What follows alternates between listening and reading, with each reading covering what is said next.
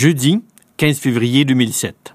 Mon nom est Paul Lefebvre et je vous souhaite la bienvenue à cette balado-diffusion du théâtre français.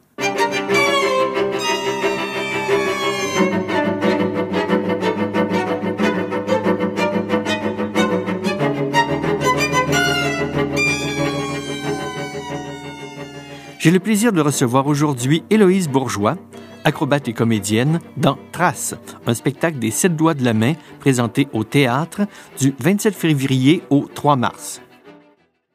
Héloïse Bourgeois, vous êtes une des interprètes de Trace des sept doigts de la main que nous présentons au Théâtre français du Centre national des arts du 27 février au 3 mars. J'aimerais d'abord que vous parliez un peu de votre trajet personnel. On sait que avant de faire l'École nationale de cirque à Montréal, vous étiez en France, vous travailliez les arts équestres et la trampoline. J'aurais envie de vous poser la question. Quelle est l'histoire de votre corps spécialisé? C'est-à-dire, euh, comment êtes-vous venu à travailler ces disciplines sportives et comment êtes-vous passé au cirque? Tout d'abord, euh, vous parliez de ces deux disciplines, la voltige et le trampoline, mais en fait, j'en ai fait euh, bien d'autres parce que étant petite, j'étais pas mal euh, hyperactive, on dirait. Donc mes parents me mettaient le plus possible dans des activités physiques pour que je ne saccage pas la maison le soir. Donc en fait, j'ai commencé très tôt à faire de la danse. Tout d'abord, la danse classique à 5 ans jusqu'à 14 ans. Après, j'ai fait beaucoup de natation. Puis je me suis mis à la voltige équestre à 5 ans aussi tout simplement parce qu'il y avait un club pas loin de chez mon grand-père et que je n'avais rien à faire le week-end. Puis j'ai commencé de façon euh, douce, on dirait, de façon récréative totalement. J'étais très jeune. Puis petit à petit, j'ai beaucoup aimé le fait de travailler physiquement. Ça J'ai en fait exploré mon corps de cette manière, exploré ma souplesse, la façon de bouger, créé beaucoup d'amitié à travers ces sports-là. Puis j'ai continué à faire de la voltige équestre jusqu'à 20 ans et j'ai fait beaucoup de compétitions. J'ai participé à des championnats d'Europe, des championnats du monde. Donc c'était vraiment euh, mon truc quand j'étais jeune. Je passais tout mon temps euh, à la voltige. Après j'ai fait du trampoline parce que mon père a eu la bonne idée d'acheter un trampoline pour moi et mes cousins quand j'avais 12 ans. Donc euh, ma mère avait peur que je me tue en faisant du trampoline. Du coup elle m'a inscrit à un club de trampoline pour que je puisse faire du trampoline sans me tuer chez moi. Puis j'ai fait du trampoline pendant pareil 10 ans en compétition aussi. Donc là, c'était beaucoup plus euh, acrobatique, c'était vraiment de l'acrobatie pure. Mais à travers tous ces sports, je dirais que j'ai vraiment pris le goût à bouger avec mon corps, à vivre à travers le mouvement et vivre à travers cette forme d'expression qui était, qui était sportive à la base. Euh, ça m'a donné donc beaucoup le goût d'être moi-même physiquement en mouvement et, de pas dissocier mon esprit de mon corps en fait. Après ça, euh, bah, j'allais à l'école tout le temps là, puis j'ai fait des études jusqu'à l'université deux années, mais j'aimais ça, j'étais bonne, sauf que j'avais pas cet apport physique qui était, ça me manquait beaucoup de, de, moins bouger, de moins faire de sport. Donc je me suis vraiment posé la question euh, est-ce que je veux être dans un bureau euh, toute ma journée pendant toute ma vie? Puis c'était clair que j'ai répondu non tout de suite. Puis je me suis un peu renseignée pour euh, faire des, petites choses plus physiques. Puis je suis tombée sur une école de cirque. Puis j'ai sauté dessus en fait. J'ai été, euh, j'ai été une année à Londres dans une école de cirque quand j'avais 19 ans. Et après ça, j'ai été à l'école nationale de cirque de Montréal. Euh, de 20 à 23 ans. Mais il y a quand même un passage entre les disciplines sportives qui vont vers, je veux dire, une... Quelque chose d'artistique. Oui, c'est ça, vers une perfection close euh, sur elle-même, à une discipline artistique, donc avec ce que ça comporte, euh, je veux dire, d'expression, voire même de sens, et aussi de rapport au public et de où est-ce que je veux dire dans une discipline sportive la, le, je dirais le côté spectaculaire le côté spectacle le côté rapport au public est secondaire. Mais là ça devient la première chose.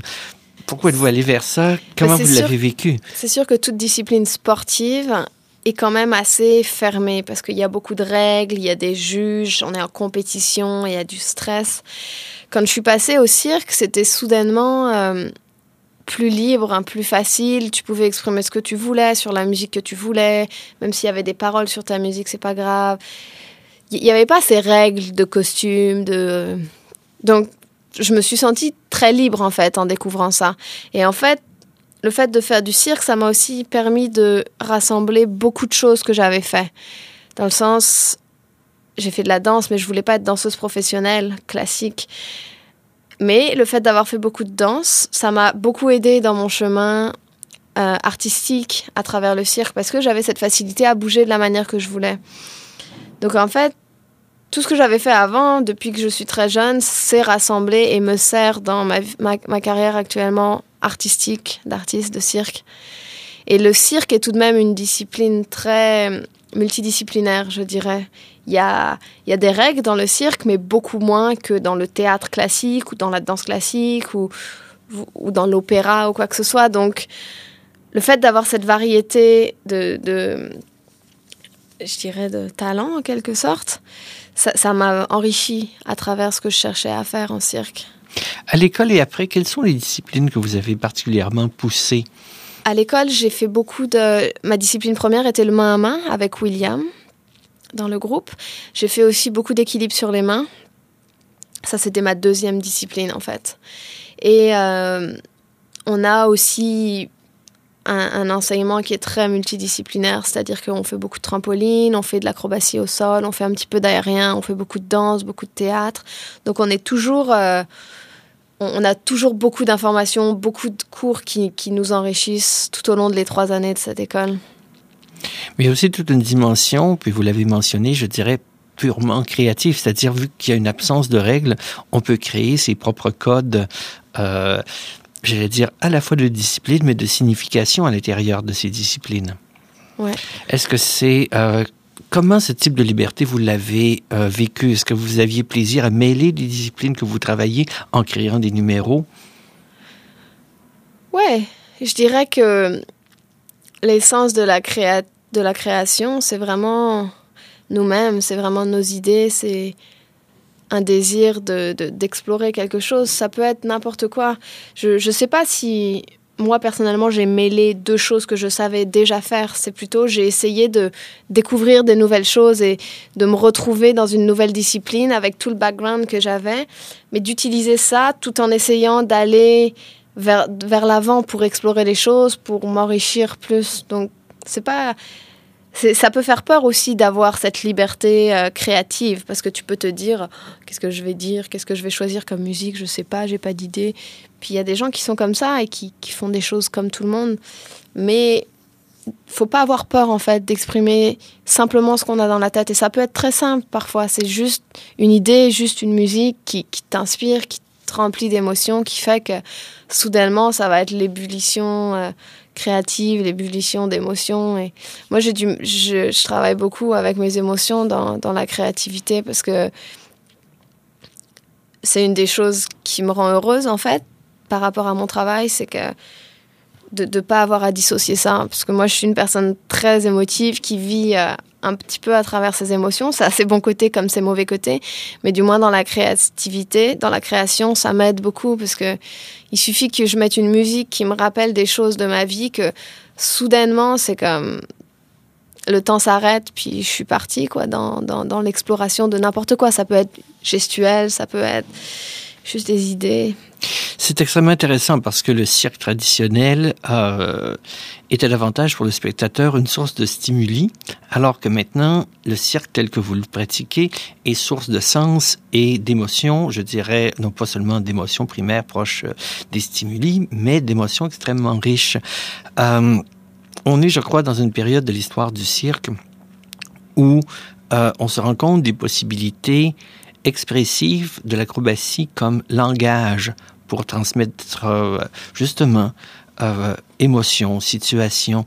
Euh, quelles sont pour vous les forces du langage, du langage acrobatique et aussi ses limites pour transmettre ce, au public? La force du langage acrobatique, c'est que tout de suite, tu vas attirer l'attention très facilement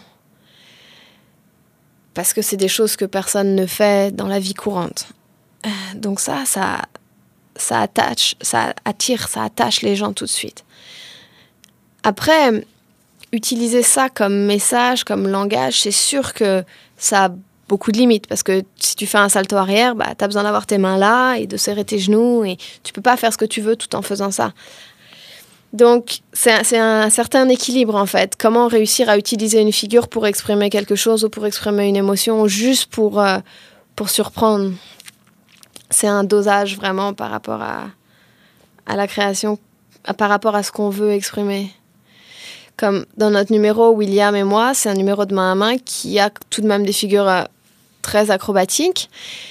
Mais à côté de ça, notre chorégraphie est quand même douce, quand même sensuelle, très humaine. Chacun peut se retrouver, si tu veux, dans l'histoire qu'on amène, parce que c'est un petit peu euh, l'histoire entre une femme et un homme, peu importe ce qui se passe, mais chacun peut s'y retrouver. Le fait d'avoir des figures acrobatiques, c'est sûr, ça, ça ressort. C'est un petit peu comme un plus, un beau relief dans, dans cette histoire qu'on raconte qui forcément surprend, mais qui aussi est amené de manière euh, intelligente. On ne met pas une figure euh, acrobatique là juste parce qu'il faut qu'on la mette là, on la met à cet endroit-là parce que dans l'histoire du numéro, il va y avoir besoin de ça à cet endroit-là pour euh, donner plus de force en fait. Oui, puis aussi dans le numéro que vous faites avec où vous essayez de lire dans mm. un fauteuil qui est récalcitrant, mm. il y a également plusieurs couches de sens. Une première couche de la simple résistance euh, des objets, mais aussi certaines attitudes qu'on peut avoir euh, face aux, résistances que nous, euh, que nous oppose la vie moi, par rapport à ce numéro, je me retrouve totalement dedans parce que dès que je lis un livre sur un allongé, je suis la tête en bas, je change de position tout le temps. On trouve jamais la position confortable. C'est dur de porter un livre au-dessus de la tête, mais en dessous, on a mal au dos. Donc, c'est vraiment quelque chose de la vie, en fait. Ça, c'est ça, ça m'arrive de ne pas être confortable en lisant un livre, mais ce numéro, c'est sûr que il y, a trois couches de, de sens là-dessus. Quoi. Je me, à, la fois, euh, on peut tout s'imaginer en tant que spectateur. Tu peux vraiment essayer de voir l'histoire qui est racontée dans ce livre par rapport à ce que je fais, ou tu peux juste voir quelqu'un qui est tellement dedans qu'il en oublie ce qu'il fait avec son corps. Chacun se fait son histoire, c'est ça qui est intéressant aussi. Oui, en effet, c'est. Euh, Puis moi aussi, je me fais mes histoires. Hein. Oui, c'est Chaque fois, c'est différent. Oui, parce que la, Je change de livre aussi. oui, donc, ça amène aussi l'idée comme aussi pour le premier numéro que vous faites de main à main, que l'acrobatie, en dépit du sens qu'il peut porter, est aussi une forme extrêmement ouverte aux interprétations pour le, spectateur. Bien sûr. J'aimerais qu'on revienne à l'idée de liberté qu'il y a en ce moment. L'image traditionnelle que nous avions du cirque était celle d'un art extrêmement codifié, où euh, il y avait un certain nombre de figures imposé, que ce soit au trapèze, que ce soit en art équestre. En ce moment, il y a cette liberté dans les arts du cirque depuis environ 25 ans. Euh, est-ce que vous êtes consciente d'être une de ces nombreuses personnes, mais quand même pas tant que ça, qui en ce moment développent les possibilités d'un très très vieil art, mais auquel on découvre en ce moment des possibilités nouvelles?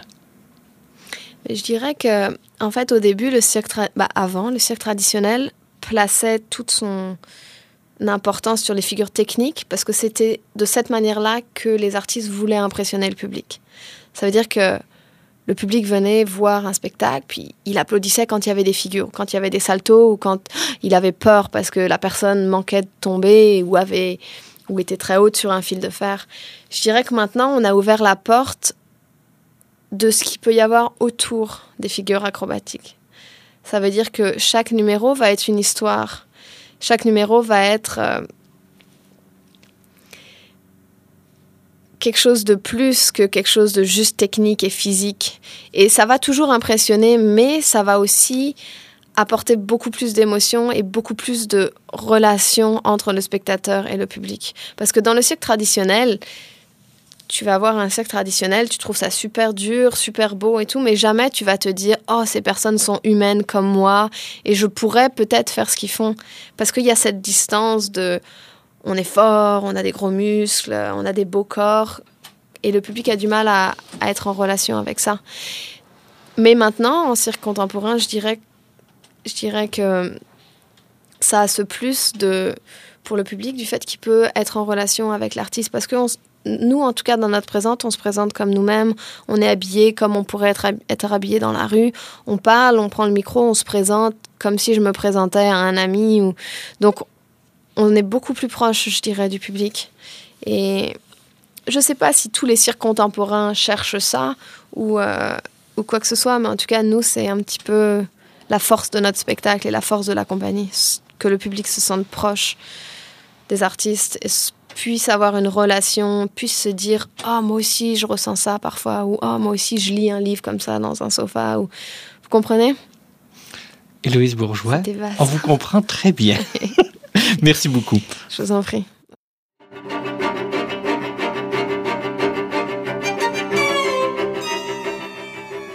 C'était Héloïse Bourgeois, acrobate et comédienne dans Trace, un spectacle des sept doigts de la main présenté au théâtre du 27 février au 3 mars. Pour communiquer avec nous, veuillez envoyer un courriel à info nac-cna.ca ou encore nous laisser un message dans notre boîte vocale au 1 866 850 2787 poste 772. Et pour tout savoir sur le Centre national des arts, ses activités et ses présentations artistiques, nous vous invitons à consulter notre site Internet au www.nac-cna.ca. C'est Paul Lefebvre qui vous dit au revoir et qui vous invite à suivre ces balados-diffusions qui accompagnent les présentations du théâtre français.